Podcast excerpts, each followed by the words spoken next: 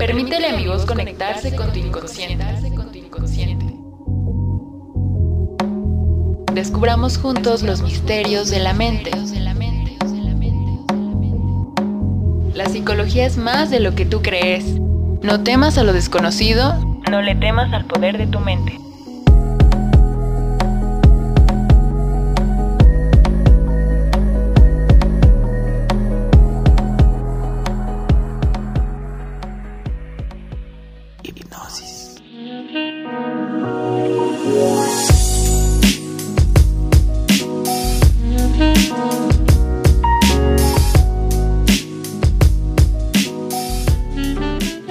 Nerviosismo, miedo y preocupación. ¿Los has sentido por la mañana, por la tarde o en la noche? Estas son respuestas comunes que de alguna manera casi todos hemos experimentado. En los trastornos de ansiedad, estas respuestas se tornan anormales por su intensidad, además del grado en que reducen la eficacia personal y en general la satisfacción de vida.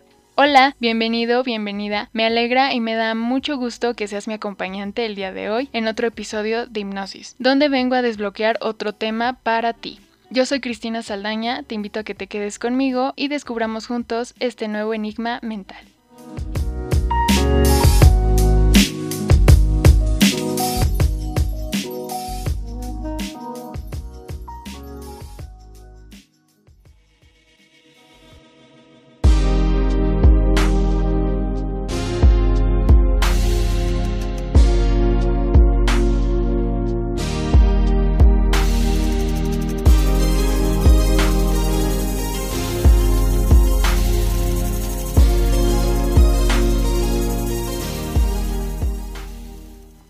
No puedo decirles por qué tengo tanto miedo a las ratas.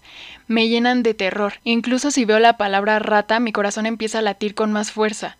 Me preocupo por las ratas en los restaurantes a los que voy, en los estantes de mi cocina y en cualquier lado donde escucho un sonido que parece el de un animal que rasca o corre. Antes de regresar a casa del trabajo, paso la mitad del tiempo preguntándome si un ladrón ha entrado en mi departamento. Tan pronto como llego a casa reviso cada habitación bajo la cama y en los armarios. Antes de dormir, reviso la cerradura de la puerta principal como 50 veces. Me siento mejor después de cada revisión. Pero pronto mi preocupación reaparece y tengo que revisar de nuevo. Estas narraciones, descripciones, experiencias son algunas nada más de las muchas experiencias que las personas tienen al sufrir un trastorno de ansiedad en los trastornos de ansiedad podemos encontrar lo que son las fobias, el trastorno obsesivo compulsivo, em, podemos encontrar ansiedad generalizada, trastorno de angustia, agorafobia también. Todos estos se engloban dentro de los trastornos de ansiedad. Primero que nada, vamos a ver qué es la ansiedad y qué y para qué nos ayuda. Si recordamos un poquito, hemos visto algunas emociones en otros episodios, algunas de ellas son el enojo, la felicidad o la alegría, la tristeza, la sorpresa. Ok, en algunos estudios actuales se ha dicho que la ansiedad pertenece a una de las emociones básicas. Para algunos autores esto no es algo viable o no es aceptable, ya que se considera más la ansiedad como un sentimiento. Sin embargo, algunas personas y algunas investigaciones se ha dicho que la ansiedad podría ser un poco más una emoción básica. Ahora bien, sentir ansiedad de modo ocasional es una parte normal de la vida, esto es cierto, sin embargo, pues hay muchas personas con trastornos de ansiedad que con frecuencia tienen preocupaciones y miedos intensos. Estos son excesivos, son persistentes sobre situaciones diarias, sobre situaciones cotidianas. Con frecuencia se dan episodios repetidos de sentimientos repentinos de ansiedad intensa y miedo terror que alcanzan un máximo en una cuestión de, minutos. De hecho, ya estamos hablando acá de ataques de pánico. Pero si nos vamos a la ansiedad pura, es un sentimiento inherente al ser humano. Se presenta en diferentes circunstancias de la vida, como cuando se enfrentan eh, problemas laborales, eh, cuando vas a presentar un examen, cuando vas a una entrevista de trabajo, cuando vas a tomar alguna decisión cotidiana. Esta ansiedad ocasional se puede denominar normal y hasta cierto punto es una forma como para afrontar las situaciones. Esta pequeña preocupación nos ayuda a prepararnos. Eh, cuando se vuelve un trastorno? Ok, la ansiedad se vuelve un trastorno cuando va más allá de una preocupación o miedo temporales. Después del examen ya, te sientes más relajado, después de la entrevista de trabajo te sientes más relajado, después de la conferencia, de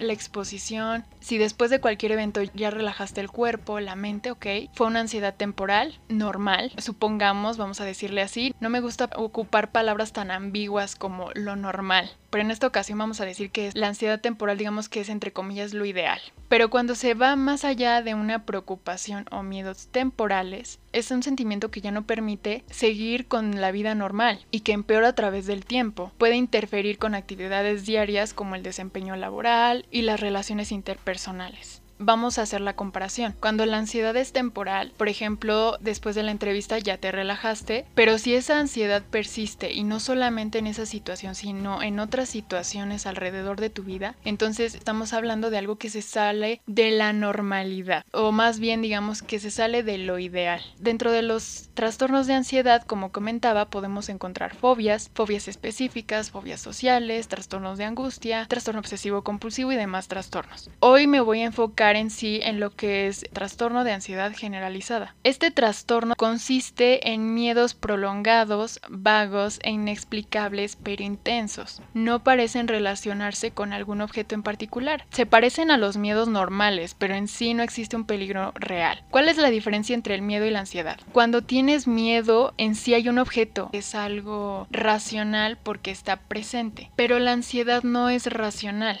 Aquí ya entramos en una preocupación irreal, desproporcionada. Por tanto, la ansiedad, de hecho, cuando es así, acaba dominando la vida del individuo. Afecta negativamente su funcionamiento. Es decir, si la ansiedad antes te preparaba para ciertas situaciones, ahora no. El trastorno de ansiedad generalizada ya no te permite tener ese funcionamiento normal o ideal en las distintas áreas de tu vida. Como lo comentaba, que son las actividades sociales, el trabajo, relaciones. Entonces, estamos hablando de que cuando tú tienes una ansiedad generalizada, no estás viviendo el presente. Digamos que la ansiedad es un exceso de futuro. Precisamente que ya ni siquiera disfrutamos el momento. Ya pasa este evento y aún así continúas sintiendo esa ansiedad. Entonces aquí ya no es algo saludable. Es cansado. Muchas veces esto de estar pensando es más cansado que el hacer ejercicio. Mentalmente te agotas y esto también hace que físicamente estés mal. Eh, son miedos prolongados, son inexplicables, son muy intensos, no se relacionan con algún objeto en particular y no existe un peligro real. Y en la mayoría de los casos ni siquiera se imagina que el peligro esté presente. En la tarde estás comiendo, te viene un pensamiento y te preocupas. En la noche no puedes dormir porque empiezas a pensar,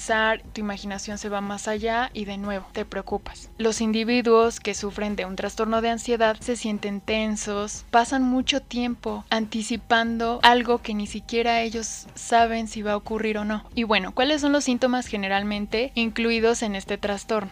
Algunos de ellos son tensión motora, hipervigilancia, siempre están alerta. Eso es la hipervigilancia. Se distraen fácilmente, hay dificultad para conciliar el sueño, eh, las personas están agitadas, temblorosos y de hecho se sobresaltan con facilidad. Existen otras características clínicas del trastorno de ansiedad generalizada, inquietud, fatigarse con facilidad, nerviosismo, deterioro considerable en la vida social. Esto es muy importante. No te angusties, tampoco es para que te autodiagnostiques tú solo. Para esto tienes que acudir con un psicólogo, va a realizar una evaluación. La realidad es que muchas personas o la mayoría de la población ha sufrido de este trastorno, o al menos no un trastorno, pero sí ha tenido ansiedad. La cuestión acá es que si ya está afectando tu vida eh, social, laboral, personal y demás áreas, sería bueno que acudieras con un profesional de la salud mental y que tengas herramientas para poder afrontar esta situación. La mayoría de las personas no le dan importancia a lo que es la salud mental y lo pongo otra vez sobre la mesa porque aún les cuesta mucho trabajo ir al psicólogo. Entonces, culturalmente se viene de un pensamiento en donde el psicólogo no es importante o el psicólogo como para qué, yo estoy bien como con mi ansiedad y sobrevivo, tú tienes la opción de escoger si quieres cada día estar sobreviviendo a este trastorno o a algunos otros trastornos o realmente quieres vivir cada día con todo lo que da. No quiero que se malinterprete la idea de que todo el tiempo tienes que estar feliz. Claro que no, para eso hay otras emociones. Porque es importante también. La ansiedad si no se atiende muchas veces hace comorbilidad con otros trastornos que pueden ser comúnmente los trastornos del estado de ánimo.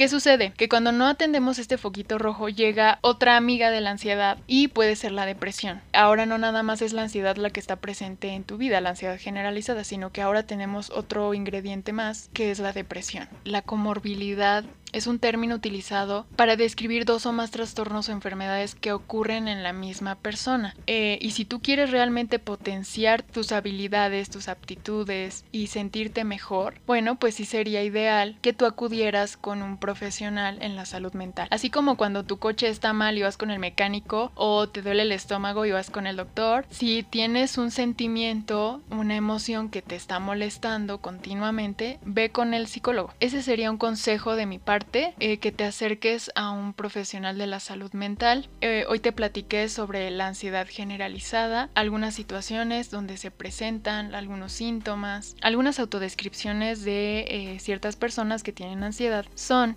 con frecuencia me molestan los latidos de mi corazón, siento molestias, incluso son pequeñas pero me irritan y alteran los nervios, muy a menudo me asusto sin ninguna razón, me preocupo constantemente y me deprimo, con frecuencia tengo periodos de agotamiento y fatiga absolutos. Es muy difícil para mí tomar decisiones. Todo el tiempo me siento nervioso. A menudo pienso que no puedo vencer mis dificultades y constantemente me siento tenso acude con un profesional para que puedas tener un mejor desarrollo y un mejor crecimiento en todas las áreas de tu vida. De eso se trata, de disfrutar tu trabajo, de disfrutarte a ti mismo, de disfrutar lo que haces, las personas con las que compartes. Es sentirse satisfecho con lo que tienes, con lo que haces, con lo que eres. Bueno, pues sería muy bueno que lo consideraras. Y bueno, eso fue todo por el episodio de hoy. A mí me gustó que estuvieras conmigo, te agradezco tu atención, que me hayas escuchado y espero verte en un siguiente episodio. Al micrófono se despide y te saluda Cristina Salaña.